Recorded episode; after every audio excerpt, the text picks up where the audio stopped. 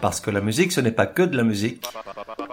La voix des sillons, des chroniques zinzin pour oreilles curieuses, sur celles et ceux qui font la musique et nous la font aimer.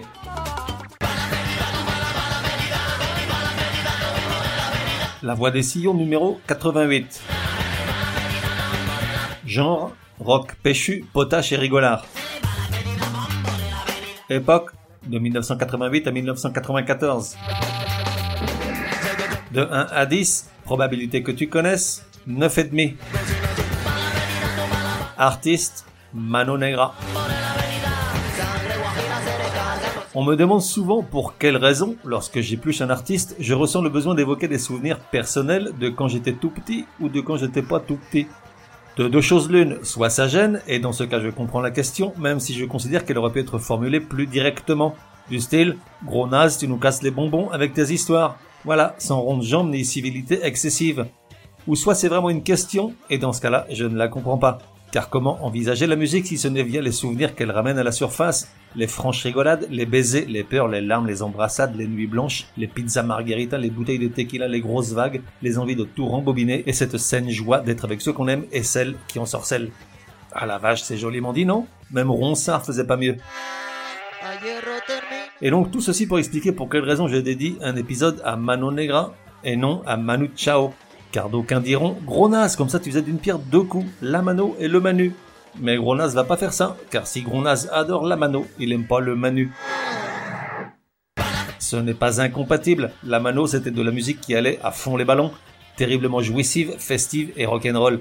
Tandis que le manu ce n'est plus que de la musique altermondialiste, poussive et terriblement ennuyeuse. Et puis ce gars-là finit par donner des boutons à vouloir se faire l'écho de tous les opprimés de la Terre. Il finit par donner de la voix à des types qui feraient mieux de la fermer et par défendre des positions pour le moins polémiques. J'en veux pour preuve son soutien à la lutte politique pour l'indépendance du Pays Basque espagnol.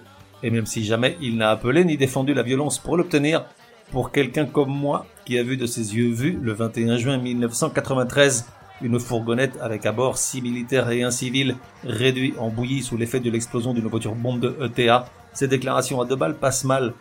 Pour moi, le Manu, il peut bien garder son bonnet péruvien sur la tête et son drapeau palestinien dans le dos. Il me gonfle. C'est le pendant ultra-gauche de Bono. Ça donne des leçons sur le système, le capitalisme et l'argent. Mais ça applique ses principes de façon sélective. Qu'on le dise à Noir Désir. Moi, je te raconte la chose. Un jour, Bertrand Cantat rencontre Manu Chao dans un studio. Ils viennent de terminer de mixer Le vent nous portera. Mais au chanteur de Noir Désir, ça lui semble une bonne idée de rajouter une petite couche de guitare à la Manu. Ce dernier accepte, pas de souci. Mais des mois après, devant le succès de la chanson, le Manu enverra la facture par avocat interposé d'un montant de 75 000 euros, plus 2% des royalties générées par la chanson. À ce jour, la facture n'a jamais été réglée, bien entendu. Faut quand même pas pousser mamie dans les amplis, sacré Manu. Et donc, Mano Negra.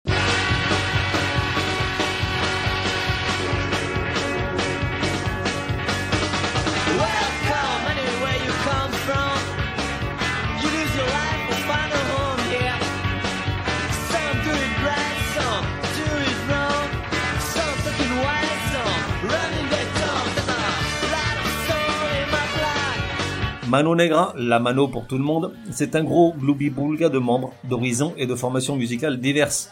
Difficile de dire qui a été membre permanent et invité, on parle en tout d'une vingtaine de personnes, entre celles qui ont participé aux quatre albums et les tournées, et les autres qui entraient et sortaient au gré des besoins et de leurs envies.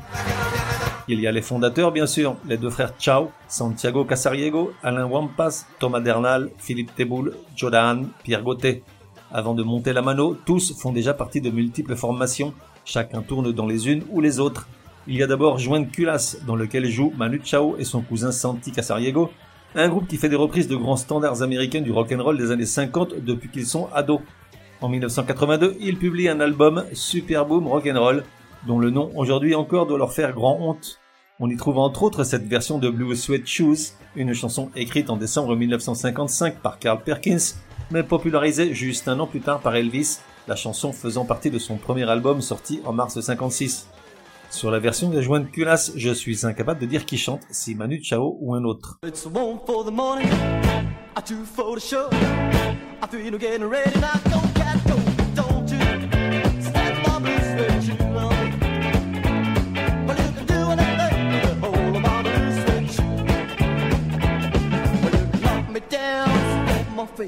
Joanne Culas devient ensuite Hot Pants, du nom d'une chanson de James Brown. Quatre ans ont passé, le son conserve ses racines rock'n'roll, mais emprunte tout autant aux sonorités punk qu'à la rumba gitano espagnole, comme dans cette version de Ay que dolor, dont l'origine remonte à la fin des années 70 par les Chunguitos.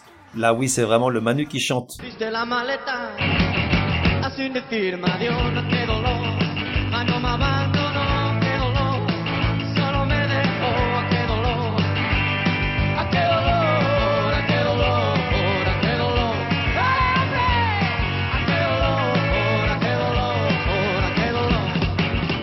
Les autres membres, quant à eux, évoluent dans des groupes au nom très évocateur de ces années-là. On a les Chihuahua, Garage Psychiatrique Suburbain, les Casse-Pieds, Bernadette Soubirou et ses apparitions, ou encore les Têtes Raides. Mais le Manu a d'autres ambitions, et en 1987, autour du noyau dur, il intègre les musiciens des Casse-Pieds qu'il vient de rencontrer alors qu'il joue dans le métro. Mano Negra voit le jour dans la foulée. Le nom choisi est inspiré de la Mano Negra, une prétendue organisation anarchiste de la fin du 19e siècle active essentiellement en Andalousie. Je dis prétendu car rien ne prouve qu'elle ait existé, et s'il y a toujours eu des courants anarchistes en Espagne, le plus connu d'entre eux étant celui de Buenaventura Durruti durant la guerre civile de 1936, les historiens voient plutôt un montage de toutes pièces du gouvernement de l'époque dirigé par l'homme d'État Matteo Sagasta, dans le seul but de pouvoir réprimer les mouvements sociaux dans le secteur agricole andalou, avec comme point culminant l'exécution de 15 paysans en 1884 à Xérès, à 30 km au nord de Cadix. Une histoire tragique d'opprimés réprimés comme les affectionne particulièrement le Manu. En quelques mois, un album est enregistré, Pachanka. Il est finalement édité par Boucherie Productions, le label créé par François Hadji Lazaro, membre du groupe Les Garçons Bouchés. Le disque contient Malavida, une chanson composée en 1984 à l'époque des Hot Pants, une démo sur cassette en atteste. Le super méga hit réveille toute la France et permet à Pachanka de vendre une cinquantaine de milliers d'exemplaires. Le groupe se voit propulsé grand espoir du rock français.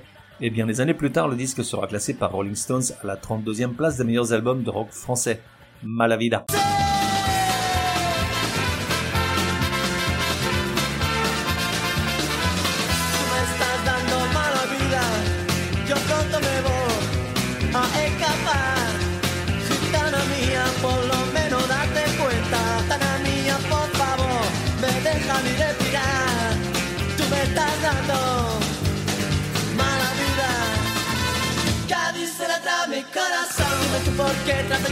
En 1989, le groupe accélère. Boucherie Production ne peut plus suivre financièrement la logistique des tournées et passe la main. Mano Negra signe avec Virgin qui leur fout royalement la paix pour faire la musique qu'ils veulent, assez rare pour le signaler, le groupe conservant même entière liberté pour décider de tous les aspects promotionnels et marketing. Forcément ce n'est pas du goût des fans du début, les plus intégristes crient à la trahison. Peut-être même l'un d'entre eux a-t-il levé son majeur lors d'un concert, le vilain rebelle. C'est donc chez Virgin que sort, le 1er septembre 1989, le deuxième album, Putas Fever, un joyeux mélange de tous les genres, punk, rock, rap, musette arabe, et déjà on reconnaît ce que sera plus tard le style du Manu, série tournelle simplette, guitare espagnole et voix douce, avec le titre Pas assez de toi. J'ai comme envie de n'importe quoi, comme envie de crever ton chat, comme envie de tout casser chez toi, comme envie comme ça, je peux très bien me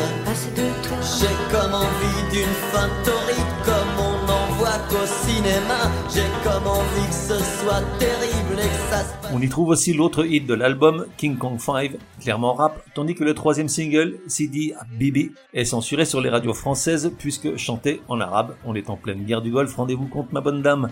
De cette même censure sera également victime Art Mengo à la même époque pour sa chanson Kaïd Ali toute proportion gardée, c'est comme si on me demandait d'éliminer l'épisode que j'ai dédié au cœur de l'armée rouge en octobre 2021, parce que Poutine a décidé de montrer à la planète qui a la plus grosse. L'album se vend à 400 000 exemplaires en France, un chiffre habituellement réservé à la chanson, les Cabrel et autres Goldman, et vaut au groupe le bus d'acier 1990. Pour celles et ceux qui ne connaissent pas, je rappelle qu'il y eut une époque bénie, où les jeunes donnaient leur préférence au rock et pas au rap. Et dans cet esprit, il existait une cérémonie annuelle, le bus d'acier, qui récompensait uniquement le meilleur groupe rock français, King Kong 5. Now listen to the beat, a beat of the song, song, a buzzing in my head, head like a bomb doll. Listen to the beat, beat of the song, a buzzing in my head, my head like a bomb doll.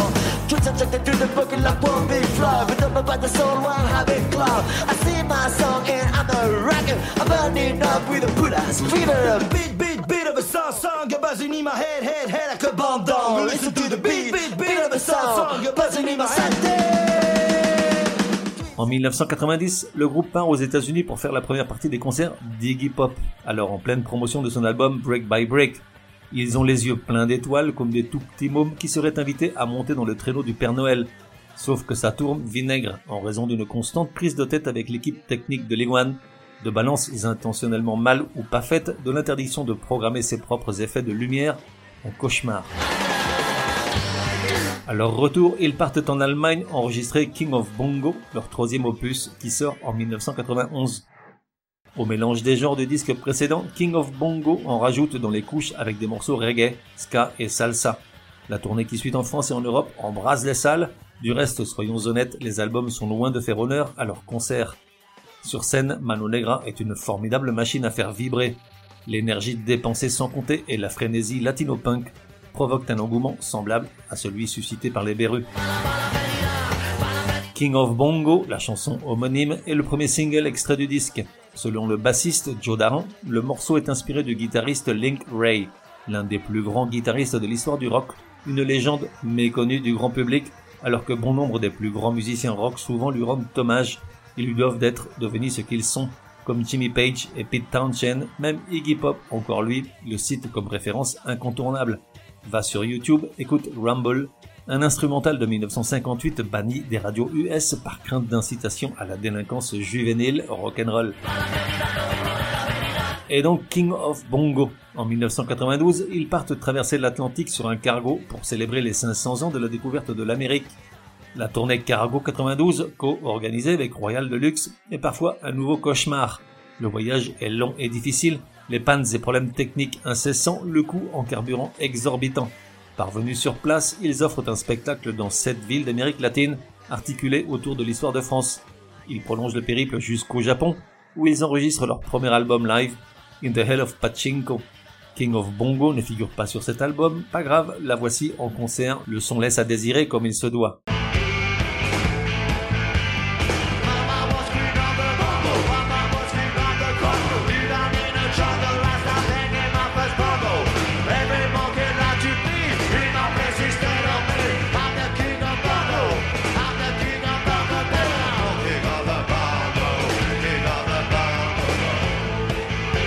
Retour du Japon commence un long processus de dissolution.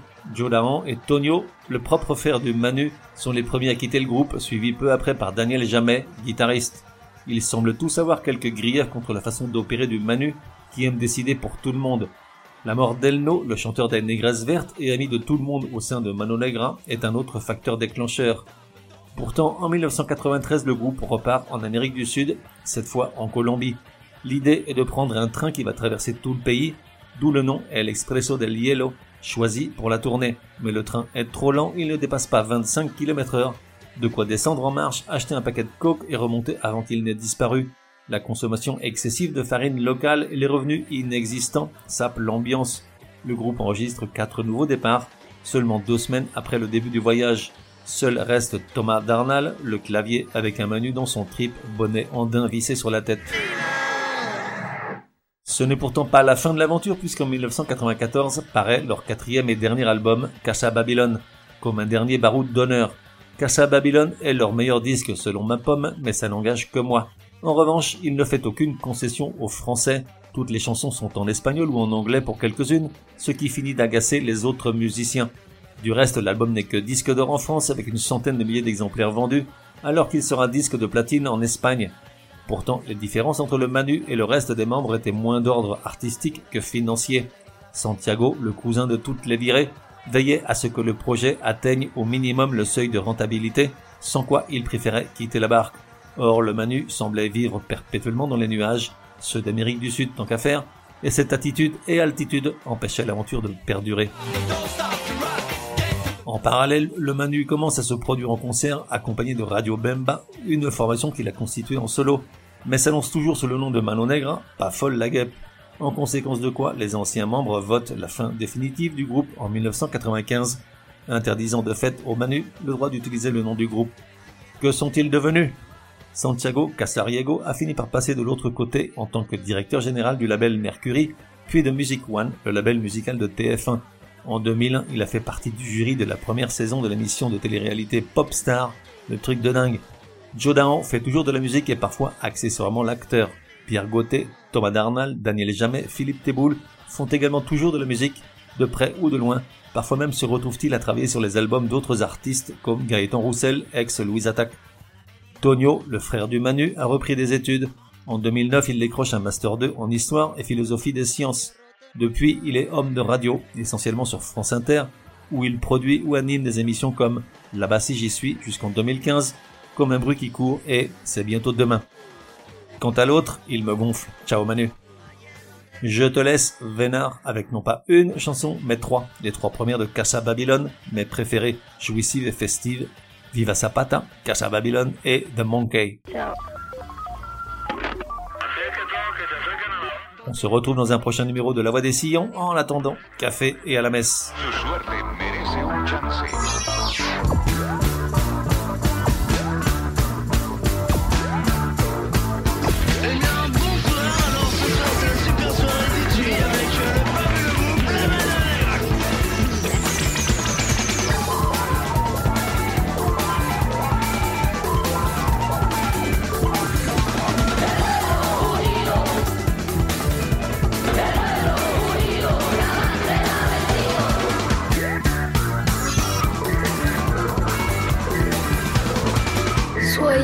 Entre